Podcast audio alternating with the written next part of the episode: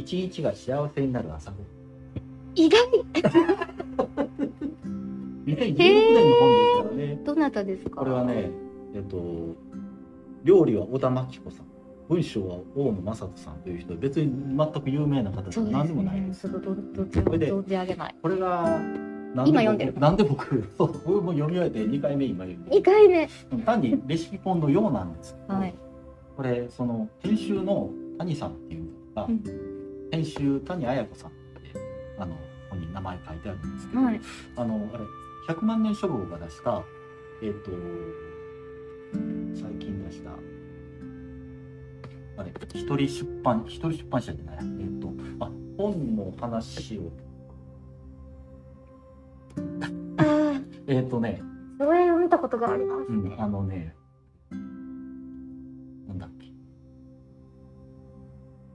本の話を、いつもより具体的な本作りの話、はい。100万年書房北尾さん。はい。だから、出されたんですけど、その中で、あの、あれ、連続シリーズで、あの、編集者さんに聞くっていうのを、あの、やってた中で、この編集の谷さんっていう方も、あの呼んで、うん。あの、本作りの話をされてたんですけど、その人の作った本を、すげえいいんです。あのうん何がいいっていうと、あの、なんていうの、こう、レシピ、レシピももちろん書いてあるんですけど、はい全体のコンセプトはもう朝ごはんいい加減でいいです。これで頑張らなくていいです。だからもう5分で済むことにしましょう。はいこれで、あの、あれ、起きるのが待ち遠しくなる朝ごはんにしましょう。うんだから夜寝るときに、うん。明日何食べようってワクワクするような、そんな朝ごはんにしましょうねって言って、そういうコンセプトで、うんあの作っててだからあの卵ももう目玉焼きのあの味変する時何に使うとかあと目玉焼きの焼き方とかあのトマトソイヨーゼとかスクランブルエッグゆで卵は何分にしたとかいうのがビジュアルがすげえうんあのなんかいいんですよ。イラストとか。うんそれでこれも谷さんが作ってる過程結構あのその本に書いてて、うん。あのデザイナーさんこういう人に頼んだらこういうの書いてくれましたとか、うん。あの写真はこういう風にしてあのもうええ加減にわーって作りましたとかいうのをやってあの書いてて僕もその時はこれ読んでなかったからどんな本かなと思ってうん手に取ったら確かにすげえ面白いんですよ。読んでて面白い。このズボラにどんどんズボラにもう洗い物も極力減らしてやりましょうとか、あのもう朝からデザートパフェありです。というのを、あのフルーツだけありですからとかいうのをガンガンやってて、うんうん。あのむっちゃいい本でそれでこれその他の編集者の方がこのこの谷さんがこのこの本を本屋にあの平置きにした瞬間に売れる。要するに置くだけで売れる本なんで評価していてこんな本ってあるの？かポストデータを見るとどう考えてもこの平積みにしたその直後に本が売れてるんです。よ。ポップとかそんなんなしにこれを手に取った人が「あこれ面白いやん」と思ってそのままレジに行ってるんですよ。うんっていうのが書いてあって。こんな本ってあんの？と思ってあの見たら確かにね面白いんですよ。うん。であのなんていう時間が経っても別にあの色あせないし、あのこの考えはその結局土井善晴さんと同じでうん。あのええ加減でいい。だけどあのワクワクして食べよう。そういうワクワクする気持ちの方が大切やんっていうのをあの盛んに言ってだから食べるものはあの自分の好きなものをあの自分の好きなようにやってあのパンに乗せるなりシリアルに食べるなりして食べましょうぜっていう提案で、もうコンセプトが素晴らしい。うん。一日が幸せになる朝なるほど。夜ワクワクして寝る時に明日何食べようかなワクワクっていう感じの,、あの話が書いてあってこういうコンセプトって意外とないじゃん。と思って手間暇かけたら美味しくなるけどできるだけ楽しながらあの美味しく食べてやろうぜっていう。うん。まあ土井さんとすごい共通感があって、うん。それが面白くて。意外でしょそういうレシピ本を僕がなるほ読んでどそうですよね。なんか私もすごい料理本買っちゃう方なんで料理の写真が好きで料理本を買っちゃうんですけどやっぱりうんつくちゃんとしたものを作らなきゃっていうのはもう疲れましたよね。しんどいですよね。しんどいです。だってちゃんとしたものであれそうでないものであれとにかく毎日毎日作らなきゃいけないものなんだからうんそれが作るのが楽しかったり、そその作って食べるのがすごい楽しいからやりたいっていうのは全然いいんですけど、もう完全にね義務的にやってそこを豪華にせなあかんとう思うしんですよそれをねほどく本が本当にあの世の中に求められていると思いますよ。私もやっぱり結局手放さない本ってレシピをちゃんと書いてない本ばっかりなんですよね。なんかデリの本だったり、なんか私が実際によし作ろうってなるのってなんかもう分量とかもまともに書いてなくてなんかこれとこれとこれとこれを使いますみたいな混ぜます分量なしで書いてある。卵と砂糖とミルクとみたいな感じで書いてあってで蒸して出来上がり。もう蒸し時間も一切書いてない。けどあ作ろう。そういう本の方がおなんか似たような感じのものを作ろうってなるんですよね。なんか全部に何グラム何グラムみたいな感じでこう書かれてね、正解があるとなかなかあるとね。タスクになっちゃう感じがして、とにかくなんかもモチベーションだけあの上げる手助けをしてもらいたいっていう。ね、だから、あの、うん小高愛さんの本も、こんな感じで、うんイタリア料理ね。なんでか、あれ、僕2冊持ってるんはい、あうちにもありますよ。あれもいい本ですよ。見てるだけで楽しいから。そういう、んなんか、見てるだけで楽しくて、あんまりこっちにこう、あ強制しないような感じの、うんあの、本だったら僕も料理も作る。こういうレシピがあっても面白いなと思って、そうですね。安心しました。でも、その作った人、本当にすごいな。うん。タイムとか、楽しく楽しくって感じですもんね。こんなんとかもアイデアがあの載ってるだけでね作り方なんかも載ってない。でええんこんなんでええんですよですよあそうそうね。こんなんでね、あだからほんまにもうあの何でもええんですよ、うんみたいなんと同じですよね。ですよね。美味しければ全然いいですよ。なんかもっとこうこういう感じで分量載ってないうん、本が増えるといいですね。いいですね。うん。それで自分で工夫してね。うん。ああこんなんでもいいんだ。そうじゃあこれやってみようかなみたいな。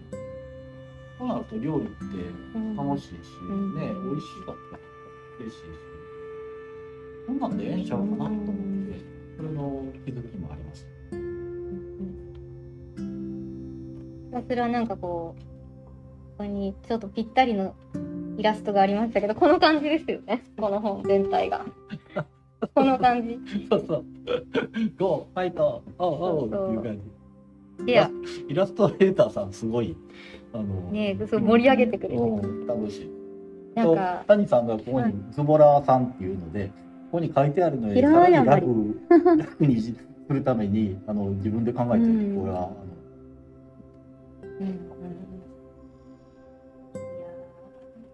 なんか娘が学校で存在しなかった係を作ったんですよ。ムード盛り上げ係。おーいいじゃ。っていうのをこう自分で作って自分で担ってなんかいろんな行事の時とかに教室をねデコったりとかなんか面白い企画を考えたりとか、えー。そうそうして一人でやってるんですけど、え ちょっとそれを思い出しましたこれムード盛り上げ係みたーいなそうそうムードをやっぱり盛り上げるって重要大事ですよ大ね事。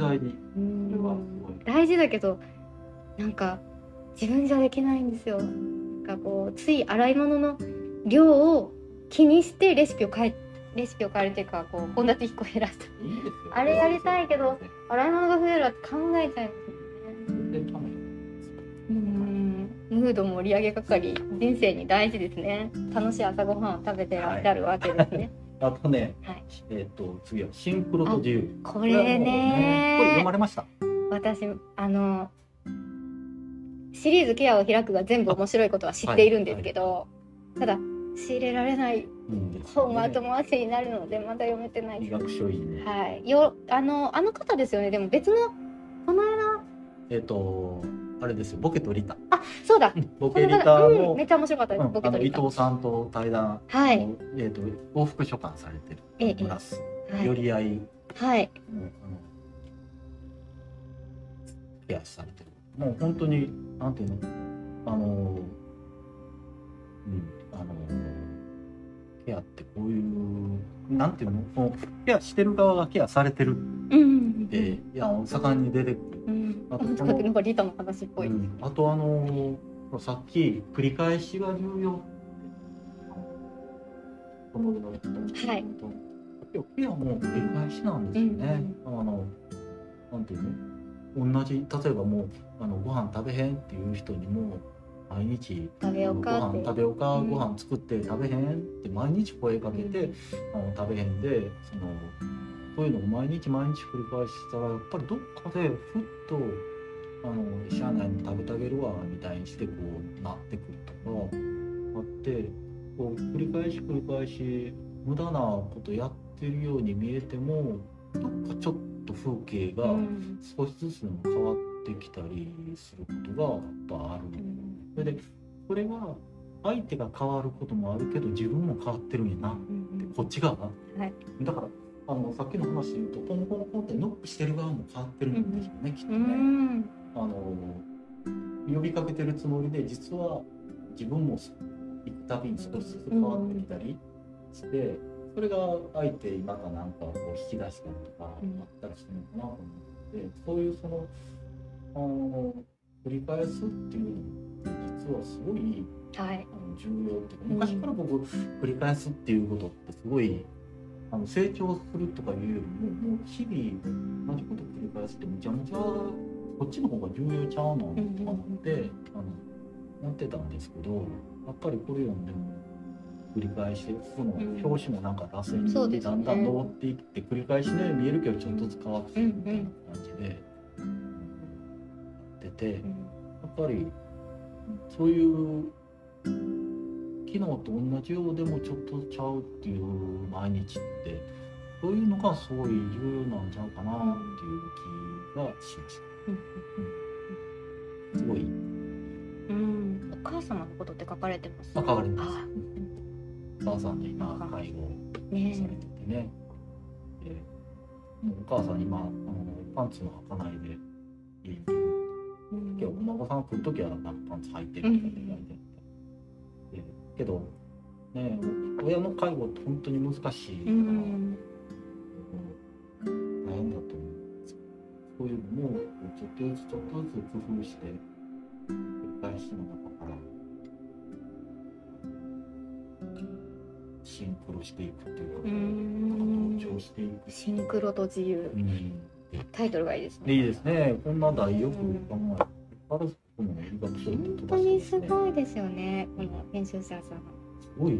本当書き手を選ぶのもすごいし内容もこんなリスト見てもすうごいですね。ん。私あの食べることと出すこととかすごい。あそんなのもあるんですか？あの柏木ああ、ひろきさんあのカフカうんカフカの。そう絶望名人カフカとかって出されてる方ですけど食べることと出すってねえ面白かったですみんなに医学書院でこのシリーズに書くことがだんだんステータスうんに やったらすごい。本当に絶対面白くなりますもんねうん。大体外れないのかもね。うん医学書院のシリーズ。うん村瀬さんまたすごいいいキャラキャラクターっていうかすごい深い深いっていうか。賢いすごい賢い方なんですけど軽快というかあボケとリタで感じたことちょっとこの本は読んでないんですけどなんか言葉のセンスかなどうなんでしょうね。それをそったその。うんどうなんでしょうでね。もこの本の文体ちょっと私わからないんですけどねボケとリタの方が往復書簡だったからかもしれないこっちの方がしかし僕と入れたより多分優しいとえ本当ですか、思う。あのここっちの方があの最初は読みやすいかも。ポケとリタの方があのなんていうの？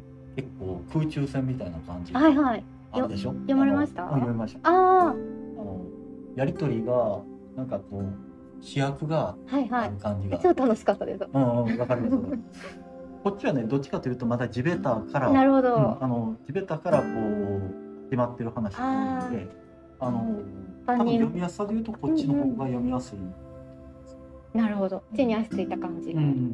うんまあ、あの基本的には内容すごくあのシンクロしてるんですけど、はい。うん。あの読みやすさで言うとこっちの方が読みやすいかもうん次がはい。ファスト教ああこれまだ読んでないです。10 分で答えが欲しい人たはいちで、はい。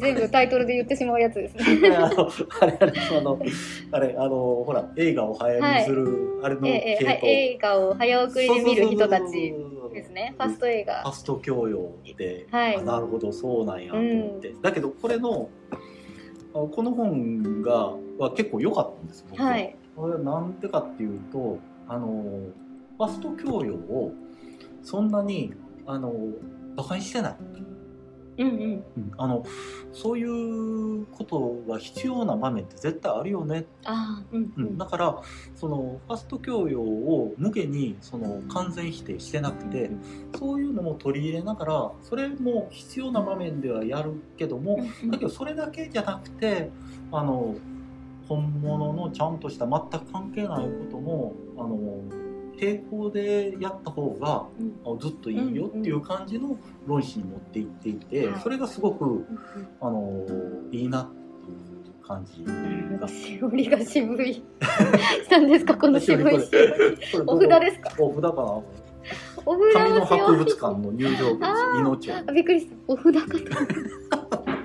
お札を知るなんてバチ当たり。あこれねなかなか。これであの映画で「花恋」ってご覧になられてないですよね、日本の映画ですか、うん、花束みたいな恋をしたっていう。坂本雄二さん？坂本雄二監督です。あそうなんですか、うん。そのあの菅田将暉君とそれから有村架純さんが主演、はい。ご覧になられました？いや見てはないですけど坂本てない。雄二監督は大好きです。あなるほど。あのこれの商法が実はこれに書いてな商法？商法っていうかそれのその映画を見て実はあれあのちょっとだけネタバレですけど、はいあれ本が結構出るんですああの予告編で予告編だけ見たことがあるんですけどあの、まあ、私の好きなそうな話題がいっぱい出てくるなとはうん、そうそ思いうましたそうそうこれでその本がまた多分選書きっちりやってるんでしょうけど、その本ほんの一瞬しか映らなかったりするんだけどあの本棚に並んでる本のリストとかここにあの出てきてその本の解説とかがうん。全部載っていて、そのそれがすごい面白いんですよ。この本この本はこういう本でこういう著者であのこうだって。それでこの人音楽とかあの音楽評論とかもやってるんでなんか AKB とかすごい大好きで。へで AK そその本からあの AKB 論とかを展開するこれ関係あんのかなと思いながら読んでたんですけどすっごいおかしいんですけど。ーうんもうだからね、あの AKB ファン呼んでんのかな。そういうはすごい、あの、すごい、あの、よう知ってるなっていう感じの本だったんですけど、要するにファストフード教養って、あの、他にほら、えっと、池、え池上さん、えっと、なんだっけ、あの、テレビに出てる、あの、元 NHK の、あえっ、と池。あき池上彰さん。えっと、池、違いますかね。池、池上さん、池、池なんとかさん。わかります。わかるんですね。あと、あの、えっ、と、出口さん。出口春夫さんっていう、出口さんあの、そうですかえっ、と、立命館太平洋大の学長をやってらっしゃあの、あの歴史の本とか、あの、読まれる方で、そういう方が本物の教養みたいな感じの本を書いてるんやけど、うん。えっとその本物の教養みたいな本を出しながらあのそれファスト教養向けにの読者に書いててそれって矛盾してないみたいなのがこう 頭の方に書いてあってただもう書かれてるようにファスト教養って今はもうあの目先のことで必要なことって絶対あるからそれはスキルとして別にそん。なにあの無理する必要はないけどそれだけやと絶対意味ないしあの行き詰まるんじゃないですかっていうようなちゃんとした定期とかがあって、うん。それは本当にあの素晴らしいっていうか、うん。いい提案やなって思いました。だから読んで別に損はないとうんあの映画を早送りで見る人たちも稲田さんね。稲田さん面白いですよ。面白いですよね。そう。なん僕か別ここれもそうですけど10分で答えが欲しい人たちとか、あの決してその憂慮するだけのうん。本じゃないですよね。それが必要とされる局面もあるようんうね。ん、それなんか必然るそうですね必然的にそういう状況になっているからそれが起こっているわけでそれを取っかかりにさらにその奥までこう考えを進めるというか本ですよね。うんファスト映画も。でファスト教養はちょっとまだ読んでなかったですけど言葉言葉はすごく耳にするなと思ってて、でもあのあれ100分で名著って今、はい。武田砂鉄さんが「あのボン」っていう群衆心理っていうフランスの,、はいえ砂鉄さんも出てるんですか？うん武田砂鉄さんが解説やって、おお録画してます。あなんかあ100分でめっちゃただただ録画して。るでもう2回ぐらいやってますん。ですけど、あ見てみよあのやってるんですけど あの中でいや100分で名著ってあるんですけどあの100分で名著は分かりませんからっていうことを非常に 光に言っていて。ただへー入り口としてう、うん。あの本当にここから関連する本とかこの本を読んでもらうっていう入り口としてはすごいいいと思うのでぜひあのそういうものとして受け取ってもらえば100分で名著は。無理だってことをなんか思ってますよね。なるほどまあいい本ですはい。はい、それからあとこれは今読んでいる「Q を追う Q を追う朝日新」はい、聞朝日新聞出版、はい。朝日新聞の記者さん藤原さんっていう方。ああ面白そはい。陰謀論集団の正体。う面白そう。これは要は Q,、へー Q アノンのうわー。が誰から始まったかってあいうのを延々追いかけてて。はい。あのー誰が創始者だったのかっていうのを、はい。まあ、ある程度突きつ突き止めていくっていう感じのもんでまだ僕途中なんですけどあのアメリカとかですごくしつこく取材したりして、はい。あのそういう陰謀論はい。のあの根源に。で書いてあるのはやっぱりあの SNS 各社の対応が遅すぎたうん。というのは指摘でうん。今読んでる中では。あとに2020年ぐらいから本格的にそういう陰謀論とかうん。あのファクトチェックとかするようになったんだけどあのもうそこではもうあの陰謀論っていうのは、うん幅を利かしすぎていてうん。抑えられなくなってしまっからあと2年ぐらい早くあの対応できていれば多分世界の見え方って違ったんじゃないのかなっていうのは書いてますよね。いやー。すごい気になる。気になりますあれですよまさにあの話を聞かない人たちかもしれない。そうそうそうそうそうです。そうです。ね。あの私が東畑さんの話でいつも思い浮かべているのはそういう人たちですねが一番今身近にある謎というか、でも謎で済まないまあそうですよね。だから状況にそれを逆に理解しないとその多分いけないと思うんですよね。そういう人がいるっていう。単にこう配慮するんじゃなくてなぜなのかな？うん。どうすればいいのかっていうところでまあ対話したり考えていったりしてあのしないと多分どうしようもなくなってしまうってう。ん私今朝ちょうど考えてたんですけどヘイトクライムとか陰謀論とかこうツイッターとか開くとすごく目につくじゃないですかトレンドのキーワードからでも恐ろしいツイート群を目にすることになるようになっちゃったんですけど昔はそうじゃなかったんですけどなんか最近はあんまりツイッターとかも心に毒なんでこう 数日に1回チラ見するぐらいしかちょっと見れないような感じになっちゃってるんですけどこれこういう問題を話す時って可視化されただけでもともとあった論がありますよね。そのみんなの心の中にあったものが可視化されているだけで昔は良かったとかではなくてっていう論調があるじゃないですか。でそれそれについてちょっと今朝考えてたんですけど同じではない気がして可視化されちゃいけもいけないものがあるしエスカレートしたり広がったり悪くなっている気がするっていうことって同じ量のものが見えるようになっただけじゃなくてやっぱりある程度事実なんじゃないかなと思って可視化されてはいけないものが可視化されるように簡単になってで今 SNS とかでこう目にしたりこう耳にしたりする言葉とか起こったりする出来事とかってもともとあったものではない気がしてるんですよ。ちょっとやっぱりエスカレートしてると思うんですよね。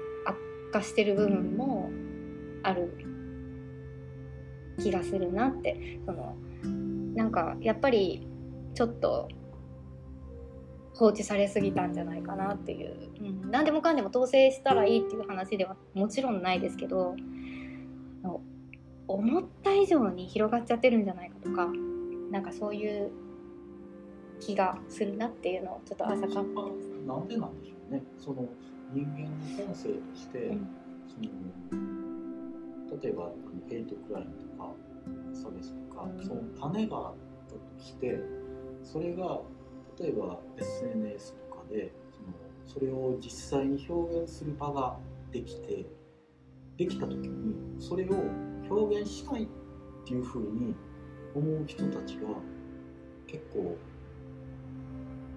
いいるいたっていうことなんでしょうかね。それがその当たり前のことなのか当たり前じゃないことなのか僕はいまだにわからないんですよ。やっぱりこの東畑さんの本がどうしても思い出されるんですけど学習しちゃうんだと思うんですよね。そのそんなこと自分では思いつかなかったような人たちが、ここがよりどころだって思った時もしくは他者からの暴力を言葉の暴力とかでもそうですけど態度の暴力もそうですし実際の暴力もそうですけど他者から暴力を受けた人は心の中に暴力的な他者が生まれるっていうことが書かれていてそこが発端ではないかと思うんですよね。で自分の言葉で自分の思いを表現できない時に学習した暴力的なというかこう復讐するしたい世の中に復讐したいとか誰かに復讐したいとか誰かを攻撃したいというようなその生まれてしまった暴力的な他者っていうのが選んじゃうんじゃないかなっていうその陰,、まあ、陰謀論とかそういう態度姿勢スタンスとかっていうのを、まあ、ここをもうちょっと分かりたいと思うからいろいろ読んでいるわけではあるんですけど解明できるかわからないですけど読んでいるところでね別に解決したり解明できたりとかっていうことじゃないもうこれはもう止められない流れかもしれないとかも思うんですけど気になっているテーマではありますね。なんか気のせいにしてはいけないような。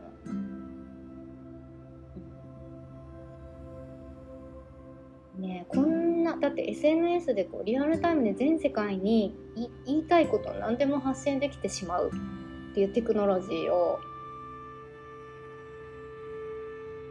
人間は発明してよかったのかどうかとかちょっと考えますね。こうなるんだなっていうか実験を見ているような感じがしています。興味深い興味深い。ですね。なかなか考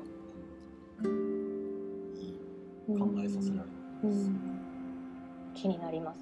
非常に。ひろゆき。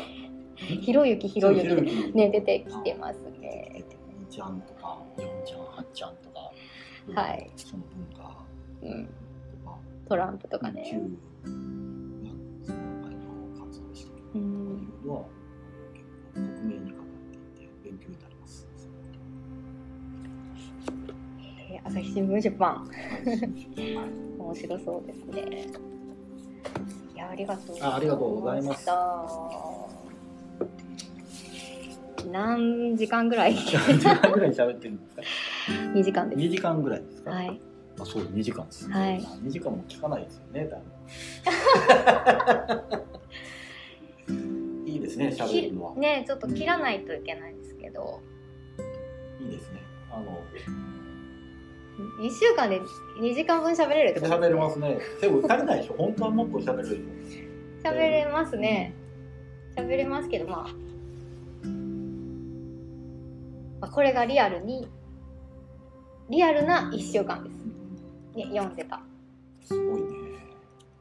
いや。いやそうや、ってあのアウトプットしておくとまたなんていうのこう少し整理されたりうん。あのこう言ってたけどここなんか言い足りひんかったみたいなとか逆にあったりとかそのそこまでの考えてたことって少し整理されたりうん。してきませんか、されるのかもですね。うん。まあけどずっとしてないのと比べたら。うん、けどずっと抱いてるとほら忘れちゃう。忘れます。うんねうん、けどそれを今の段階で割とレアレアの段階であのーとりあえず今感じてることとか表現できるとあのーなんかいいんじゃないですかね、うん。うん。せっかく読んでせっかくいろいろ感じてるのになんか少しアウトプットしておいてもはい。書くよりはずっとそうですねね。かね書くの大変ですよね。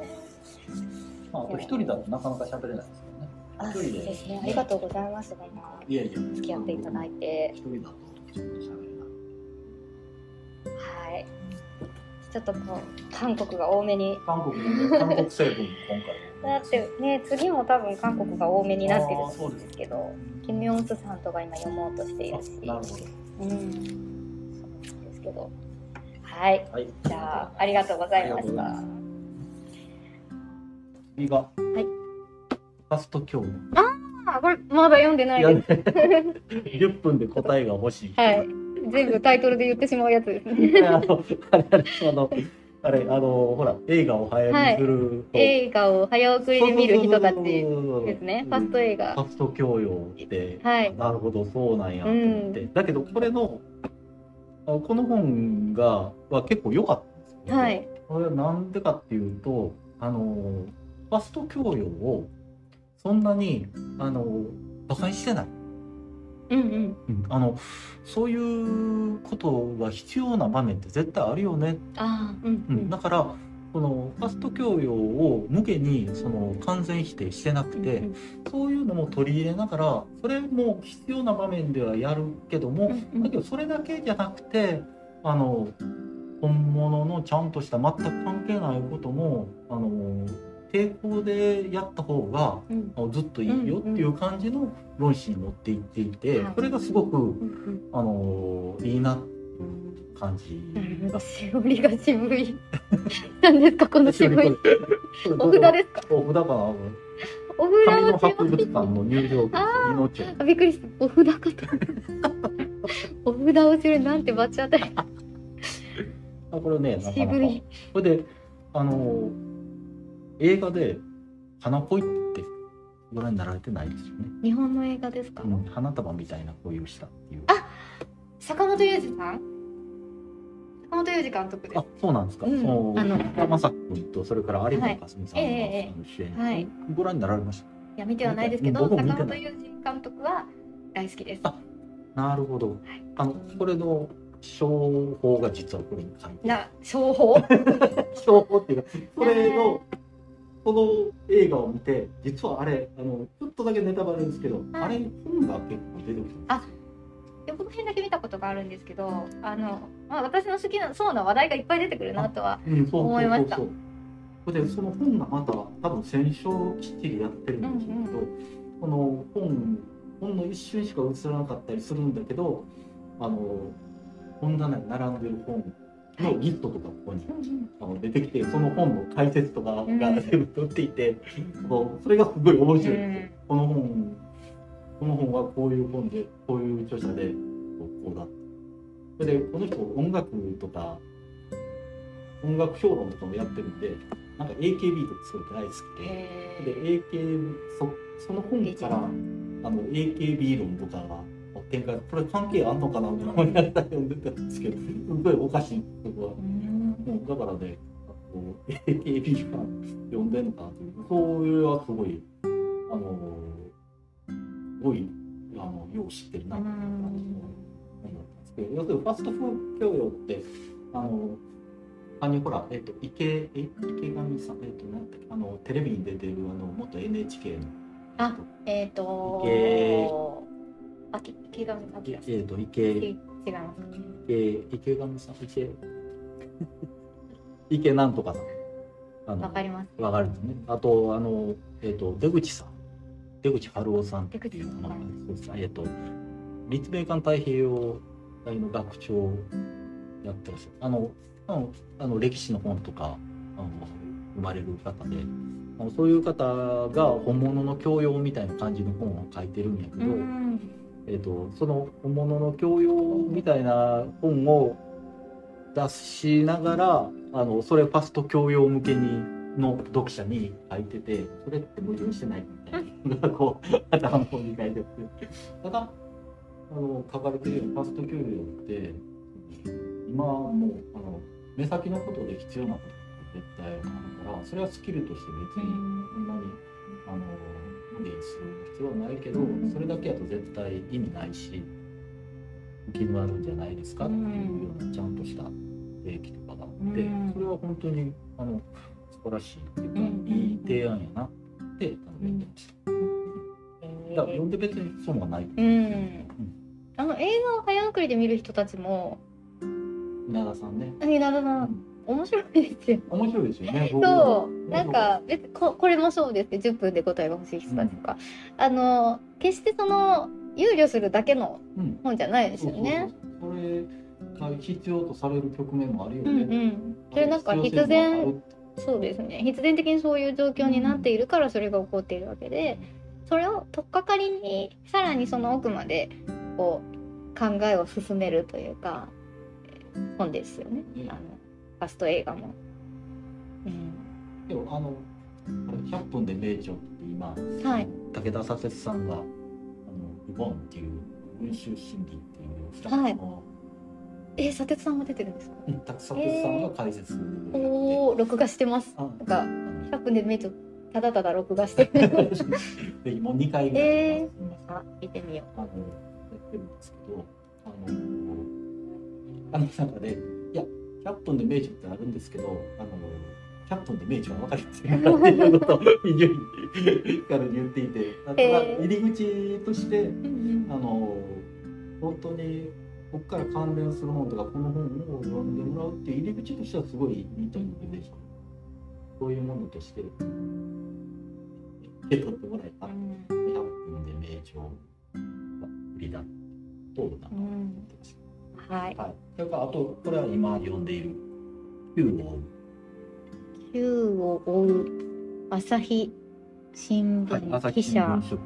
はい。朝日新聞の記者さん藤原さん、ああ面白そはい。陰謀論集団の正体う。面白そう。あこれは要はえー Q アノンのうわが誰から始まったかあっていうのを延々追いかけてて、あのー誰がおっしゃったかっていうのを、はいまあ、ある程度止めていくっていうまだ僕途中なんですけどあのアメリカとかですごくして会社にして、はい。そういう陰謀論はい。のあの根源に。で書いてあったのはやっぱりあの SNS 各社の対応が遅すぎたうん。というのは指摘で、うん今読んでる中では。あとに2020年ぐらいから本格的にそういう陰謀論とか、うん。あのファクトチェックとかするようになったんだけどあのもうそこではもうあの陰謀論っていうのは幅を利かしすぎていてうん抑えられなかっただからあと2年ぐらい早くあ対応できていれば多分世界の見え方でやったんじゃないのかなっていうのは、いやすごい気になる。気になります。あれですよまさにあの話を聞かない人たちかもしれない。そうそうそうそうそうです。そうです、ねあの私が東畑さんの話でいつも思い浮かべているのはそういう人たちですね。が一番今身近にある謎というか、でも謎で済まないまあそうですよね。それを逆に理解しないといけない。うん。単にこう排除するんじゃなくてなぜなのかな。うん。どうすればいいのかっていうところでまあ対話したり考えていったりしてうん。私今朝ちょうど考えてたんですけどヘイトクライムとか陰謀論とかこうツイッターとか開くとすごく目につくじゃないですか。なんか最近はあんまりツイッターとかも心に毒なんでこう数日に1回チラ見するぐらいしかちょっと見れないような感じになっちゃってるんですけどこういう問題を話す時って可視化されただけでもともとあった論がありますよね。そのみんなの心の中にあったものが可視化されているだけで昔は良かったとかではなくてっていう論調があるじゃないですか。でそれそれについてちょっと今朝考えてたんですけど可視化されちゃいけいけないものがあるしエスカレートしたり広がったり悪くなっている気がするっていうことって同じ量のものが見えるようになっただけじゃなくてやっぱりある程度事実なんじゃないかなと思って可視化されてはいけないものが可視化されるように簡単になってで今 SNS とかでこう目にしたりこう耳にしたりする言葉とか起こったりする出来事とかってもともとあったものではない気がしてるんですよ。ちょっとやっぱりエスカレートしてると思うんですよね。悪化してる部分もある気がするなってそのなんかやっぱりちょっと放置されすぎたんじゃないかなっていう、うん、何でもかんでも統制したらいいっていう話ではもちろんないですけど思った以上に広がっちゃってるんじゃないかとかなんかそういう気がするなっていうのをちょっと朝かなんでなんでしょうね。その人間の本性として、うん。うん例えばヘイトクライムとか差別とかその種があったとしてそれが例えば SNS とかでそれを実際に表現する場ができてできた時にそれを表現したいっていうふうに思う人たちが結構なんているいた。っていうこと、ね、それがその当たり前のことなのか当たり前じゃないことなのか僕は未だにわからない。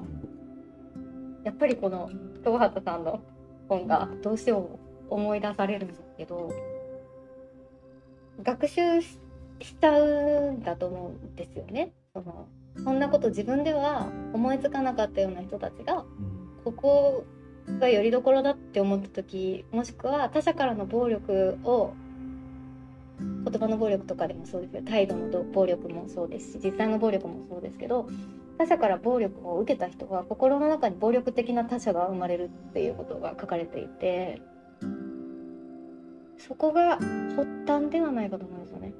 で自分の言葉で自分の思いを表現できない時に学習した暴力的なというかこう復讐するしたい世の中に復讐したいとか誰かに復讐したいとか誰かを攻撃したいというのが生まれてしまった暴力的な他者っていうのが選んじゃうんじゃないかなっていうその陰,、まあ、陰謀論という態度えスタンスとかっていうのもまあこうもうちょっと分かりたいと思うからいろいろ読んでいるわけでは解明できるかわからないですけど 読んでいるところでね別に解決したり解明できたりとかっていうことじゃないもうこれはもう止められない流れかもしれないとかも思うんですけど気になっているテーマではありますね。ねえこんなだって SNS でこうリアルタイムで全世界にい言いたいことを何でも発信できてしまうっていうテクノロジーを人間は発明してよかったのかどうか。とかちょっと考えますね。こうなるんだなっていう実験を見ているような、うん、感じがしています。なかなかうん。考えさせられる。うん。気になります。非常に。え？ひろゆきひろゆきね出てきてますね。なんとか、はい、えー朝日新聞出版。面白そうですね。いやありがとう。あありがとうございます。した何時間ぐらい？2時間ぐらい喋ってる。んですか2時間です。2時間ぐらい。はい。あそう2時間ですよ、はい。2時間も聞かないですよね多分 いいですね喋るのは、ねちょっと切らないといけないんですけど、いいですね。あの1週間で2時間分喋れるってこと？喋れますね。でも足りないでしょ？本当はもっと喋る喋れますね、あこれがリアルにリアルな1週間です、ね、読んでた。すごいね。いやいや。そうやってあのアウトプットしておくとまた、なんていうのこう少し整理されたりうん。あのこう言ってたけどここなんか言い足りひんかったみたいなとか逆にあったりとかそのここまでの考えてたことって少し整理されたりうんしてきませんか、されるのかもですね。うん。まあけどずっとしてないのと比べたら。うん、けどずっと抱いてるとほら忘れちゃう。忘れます、うん。ね、けどそれを今の段階で割とリアルアの段階であのとりあえず今感じてることとか表現できると、なんかいいんじゃないですかね、うん。うんせっかく読んでせっかくいろいろ感じてるのに少しアウトプットしてみても書くよりはずっと楽だし。そうですね。ねかね書くの大変ですよね。まあ、あと一人だとなかなか喋れない。あ一人でですね。ありがとうございますそんないやいや。付き合っていただいて。はい。ちょっとこう韓国が多めに。韓国韓国成分今回。だってね次も多分韓国が多めになってるあーそうですけどキム・ヨンスさんとか今読もうとしているし。あなるほど。うん。はい。はい。じゃあありがとうございました